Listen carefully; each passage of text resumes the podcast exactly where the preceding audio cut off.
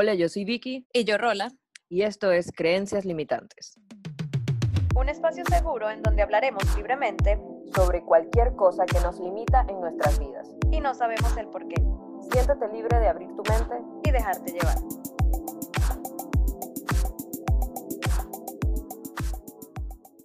Bienvenidas personas a un nuevo episodio y hoy vamos a hablar acerca de una emoción que es una de las emociones más comunes entre los seres humanos y también una de las más poderosas y limitantes, porque llegamos a veces a un límite que puede llegar a perjudicar inclusive nuestra salud sin darnos cuenta. Y esta emoción es el miedo.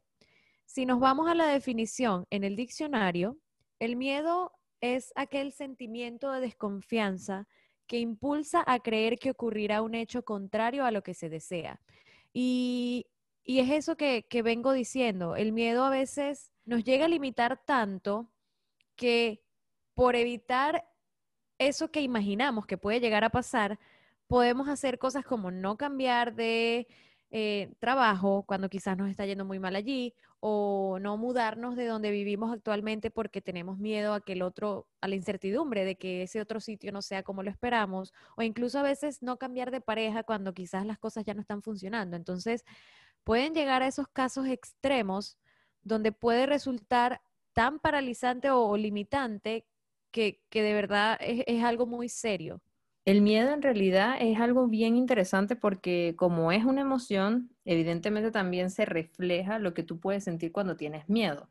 Por ejemplo, que tu corazón se acelera o que tu eh, respiración se acelera, que tu cuerpo se pone tenso. Y es porque al final el miedo es un estímulo también que va asociado mucho a un estímulo estresante. No es como un estímulo positivo, como que, ay, tengo miedo y estoy aquí cantando. No, normalmente cuando tienes miedo, en realidad lo, lo asociamos siempre a algo más negativo. Y eso es como consecuencia de un mecanismo de defensa. Cuando yo estaba leyendo un poquito sobre el tema, en realidad el miedo, de algún modo, algunos autores dicen que ha sido utilizado como una estrategia para sobrevivir, para estar atento al peligro. Entonces, cuando hay un peligro, uno siente miedo y uno dice, ok, tengo que tener cuidado con esto. El tema es cómo nosotros traducimos esto a nuestra vida y es lo que decías tú. Al final el miedo también se puede convertir en una limitante que no nos permite avanzar. Entonces, ¿cómo hacemos nosotros para bien, si bien estar atentos a un peligro que podría estar cerca, del mismo modo lanzarnos, del mismo modo intentarlo y tratar de no verlo como una limitante?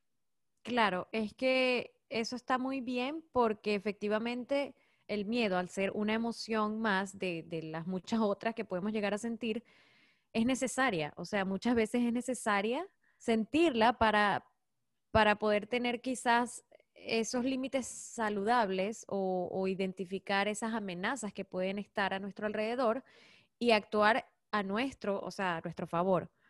La cuestión en sí está cuando ese miedo se llega a convertir en un, en un obstáculo, que ahí sí ya es un estorbo y nos va a dejar de hacer algo que quizás ya necesitamos cambiar en nuestra vida, pero por miedo no queremos hacerlo. Entonces, para poder entender quizás este sentimiento, hay que evaluar el contexto en el que lo estamos sintiendo. Entonces, es como evaluar todo el, plano general, no solo sentir lo que estás sintiendo, valga la redundancia en el momento, como, no sé, estoy preocupado o estoy estresada o me siento ansiosa, sino por qué me estoy sintiendo así, qué es lo que está pasando, qué es lo que siempre hemos dicho aquí, evaluar como todo el plano general, hacernos las preguntas adecuadas para evaluar la situación completamente y objetivamente y ahí ver en función de qué podemos trabajar o cambiar o hacer. Pero es que es difícil porque normalmente el miedo se asocia con lo que está ocurriendo en tu inconsciente. Nosotros de manera consciente no es que estamos caminando y decimos, ay, estoy viendo ese hueco de a lo lejos, le voy a tener miedo desde aquí. No, o sea, normalmente el miedo sucede de manera espontánea, de manera inconsciente, porque aquí el tema racional de, nuestra mente no entra en juego.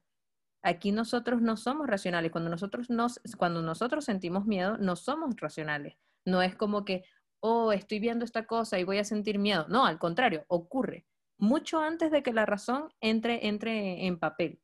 Entonces, cuando nosotros sentimos miedo, es de manera totalmente inconsciente y es en base a experiencias, digamos, aprendidas. Por ejemplo, puede ser que yo le tenga miedo, no sé, miedo a hablar en público. Le tengo miedo a hablar en público porque las pocas veces que he hablado en público resulta que, no sé, eh, se burlan de mí o yo me pongo nerviosa o no sé, me pongo, me quedo sin poder hablar, no puedo gestionar una palabra. Entonces, como he experimentado eso varias veces, ahora le tengo miedo a presentar. ¿Por qué? Porque siento que podría pasarme algo. Efectivamente, sí. la parte racional de nuestro cerebro no va a estar a conciencia de que va a pasar algo que me va a dar miedo conscientemente hablando, no, pero por eso digo, hay que como la mejor manera de quizás identificarlo es hacernos las preguntas adecuadas o porque el miedo se siente, o sea, es como tú dices, tú no vas a pensar, va, al ver esta cosa me va a dar miedo, sino que en el momento inmediatamente lo sientes, es un sentimiento, pero ahí es donde tú dices, ¿por qué me estoy sintiendo así? ¿Qué está pasando? Y tú misma lo estás diciendo y eso me parece excelente porque en teoría, como lo hemos dicho, sea, el cerebro almacena mucha información y aprende en función de experiencias pasadas, de lo que vimos en, nuestra familia, en la sociedad, con nuestras amistades.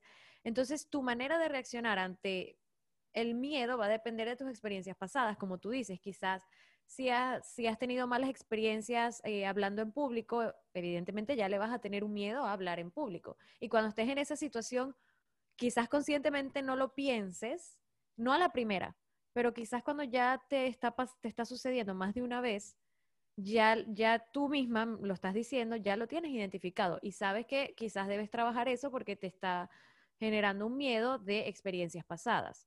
Entonces allí es donde está como la clave de identificar y saber que quizás debes trabajar en ello. Existen muchísimos tipos de miedo. Existen muchísimos tipos de miedo y hay miedos que dicen como que son reales, hay miedos que son irreales, hay miedos que están asociados como por ejemplo miedo a la incertidumbre, miedo al compromiso, miedo inclusive social, que era como el que comentábamos hace un ratito, que es cuando sientes que vas a ser ridiculizado o que las personas te van a criticar o te van a juzgar por lo que estás haciendo.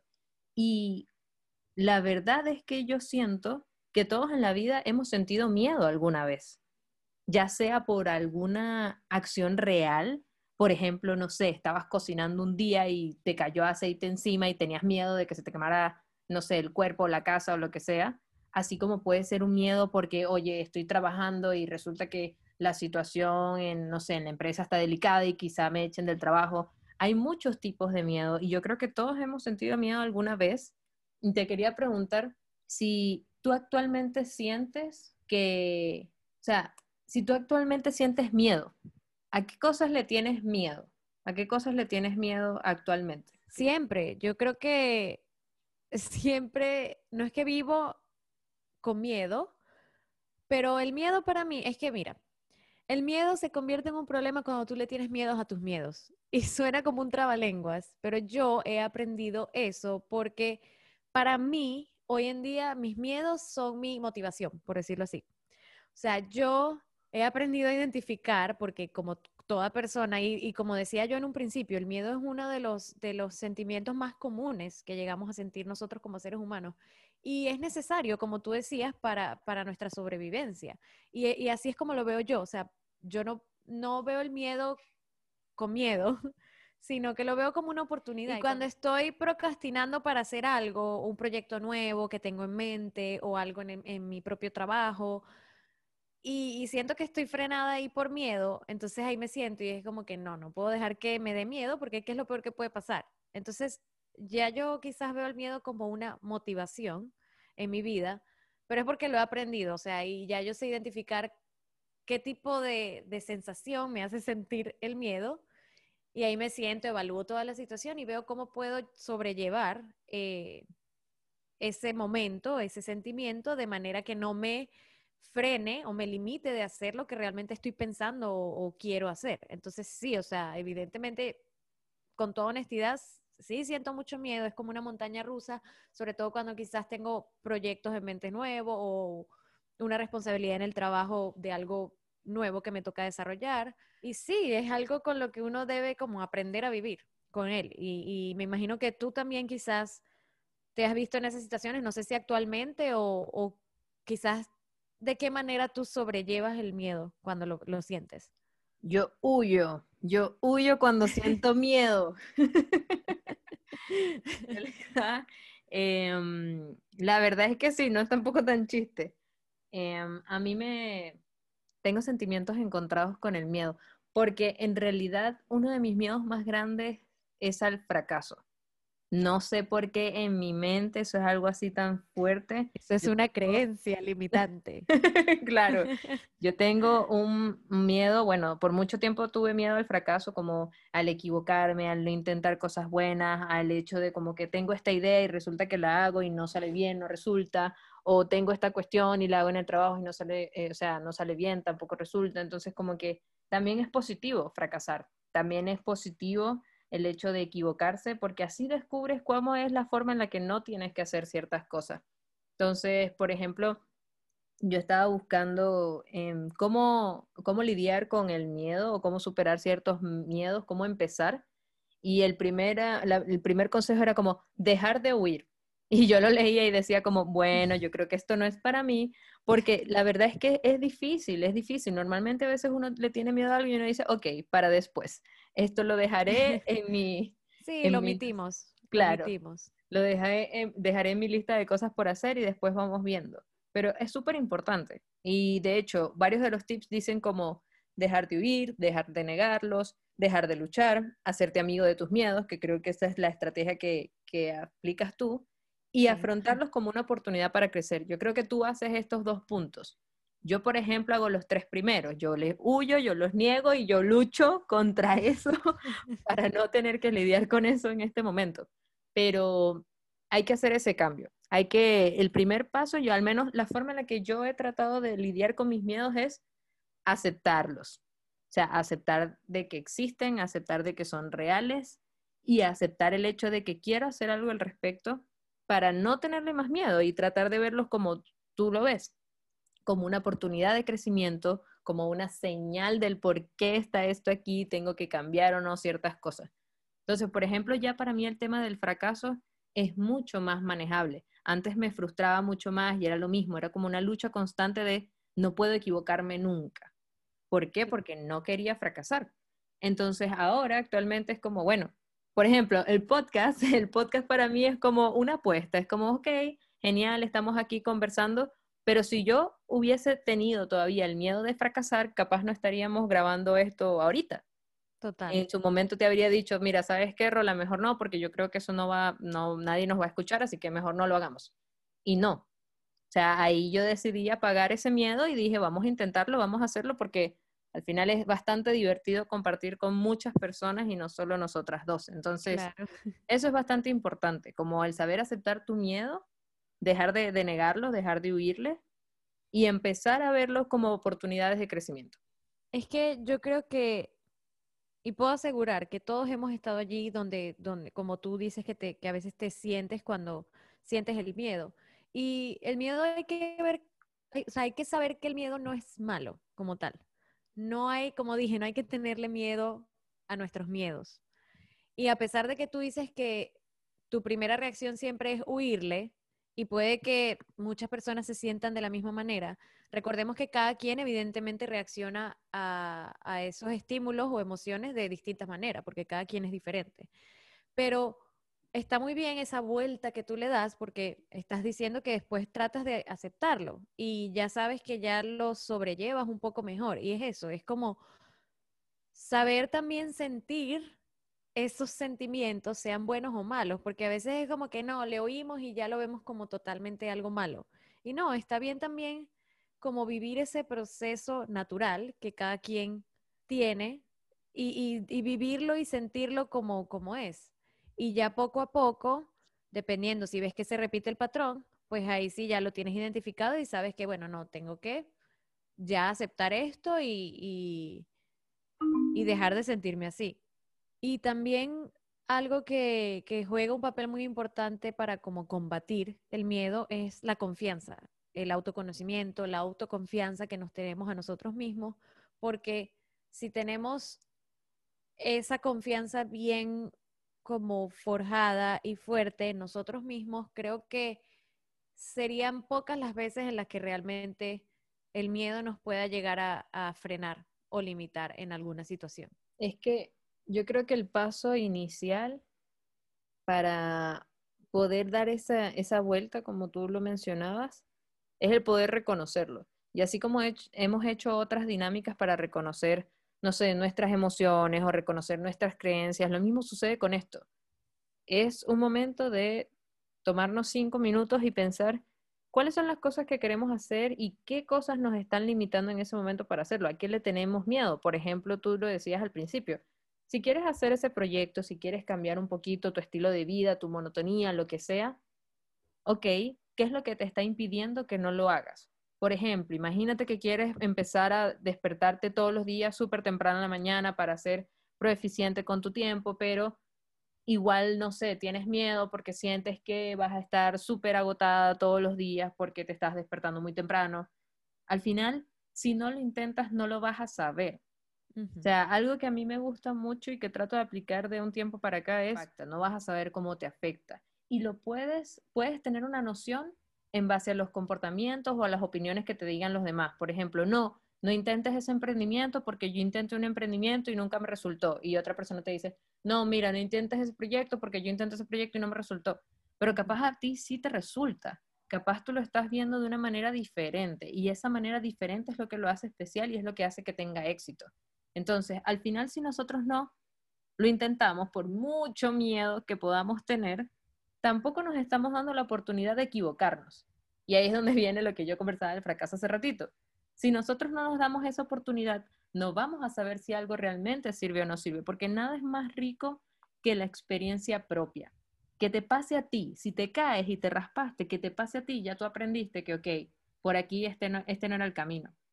Pero cuando le pasa a los demás, si nos dejamos llevar por las experiencias vividas de otros, no va a ser lo mismo, porque al final todos vamos a interpretar cosas de la misma situación. Por ejemplo, yo puedo ver una manzana y tú puedes ver la misma manzana, pero yo estoy pensando, no sé, en comida y tú estás pensando en un cheesecake.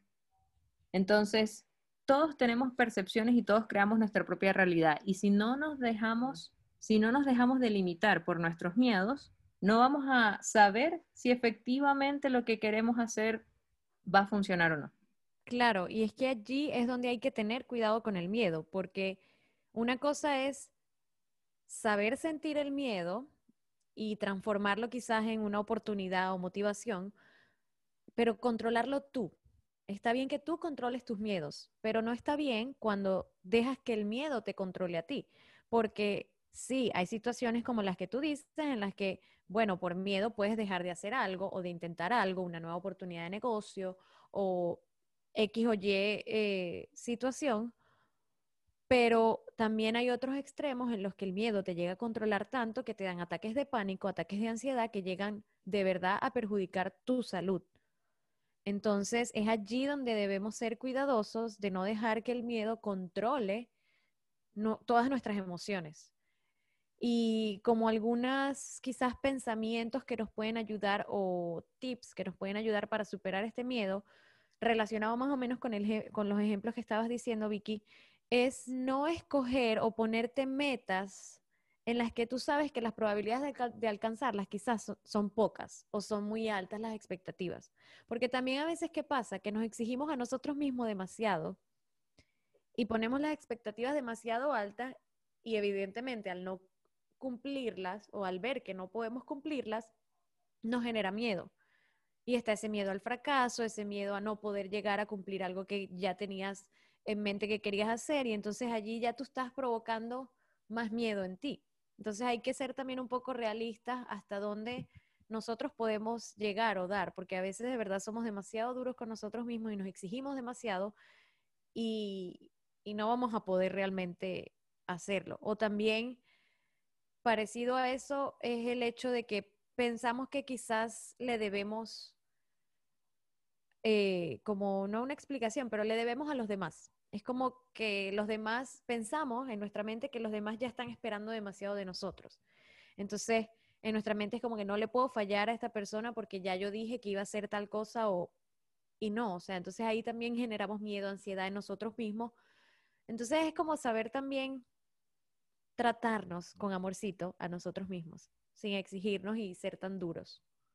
Es que si nosotros al sentir miedo por algo, ya empezamos a evidenciar temas físicos, como por ejemplo, no sé, sudor frío o ansiedad o aumento en el ritmo cardíaco, o por ejemplo, eh, una dificultad para hablar, o que nos quedamos así como sin poder decir nada, ahí igual yo recomendaría eh, buscar ayuda.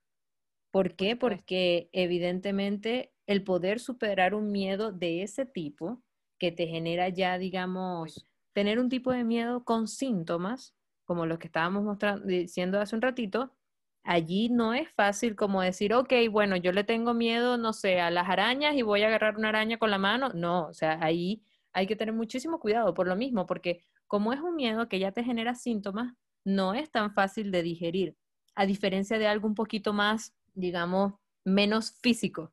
Por ejemplo, el miedo a la soledad, por ejemplo, el miedo a la incertidumbre, por ejemplo, el miedo al compromiso. Esos son un poco más fáciles de abordar porque no va a haber un daño físico, entre comillas, contra ti porque no hay una serie de síntomas asociados.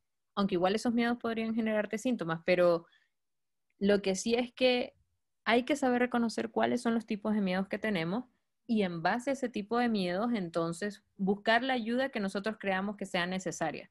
Si bien podemos hacer un test online y reconocer cuáles son nuestros miedos y, eh, y tratar de dirigir un crecimiento orientado a eso, también puede ser que los miedos que tengamos necesiten la ayuda de alguna persona profesional. Sí, es que como tú dices, existen demasiados tipos de miedo, o sea, son innumerables, diría yo, los tipos de miedos y están esos que tú mencionas que vienen siendo más como mentales, asociados a nuestros pensamientos, y aquellos que son más quizás fobias o algo ya más físico. Y evidentemente aquí Vicky y yo siempre queremos ser como, como lo decimos, un espacio seguro de conversación donde quizás pueden sentir la empatía de que nos sentimos igual a ustedes y desde nuestra experiencia dar nuestros consejos o cómo sobrellevamos este tipo de temas como lo es el miedo. Pero ya cuando es algo más con síntomas, evidentemente lo, más recomendable es ir a un especialista para tratar ese tipo de, de situaciones. Pero creo que en líneas generales, y, y, creo que en algo estamos de acuerdo, que el mayor miedo que sentimos como seres humanos es el miedo al fracaso. Y bien asociado con temas que ya hemos conversado aquí, como la aprobación social, como la familia, que influye mucho en cómo la crianza de, esas creencias limitantes que, que, nos dicen desde pequeño y crecemos con eso y, pensamos que sí, que tenemos que ser exitosos, que tenemos que hacer muchas cosas, que la productividad y muchos temas que ya hemos hablado aquí nos generan esa ansiedad o ese miedo de, de, no querer fracasar.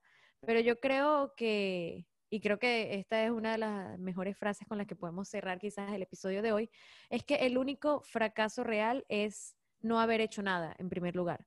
Entonces, tratemos de controlar nosotros nuestros miedos antes de que ellos nos controlen a nosotros y no dejar de hacer las cosas que queremos hacer simplemente por un miedo. Porque de verdad lo peor que puede pasar es no, no haberlo intentado siquiera.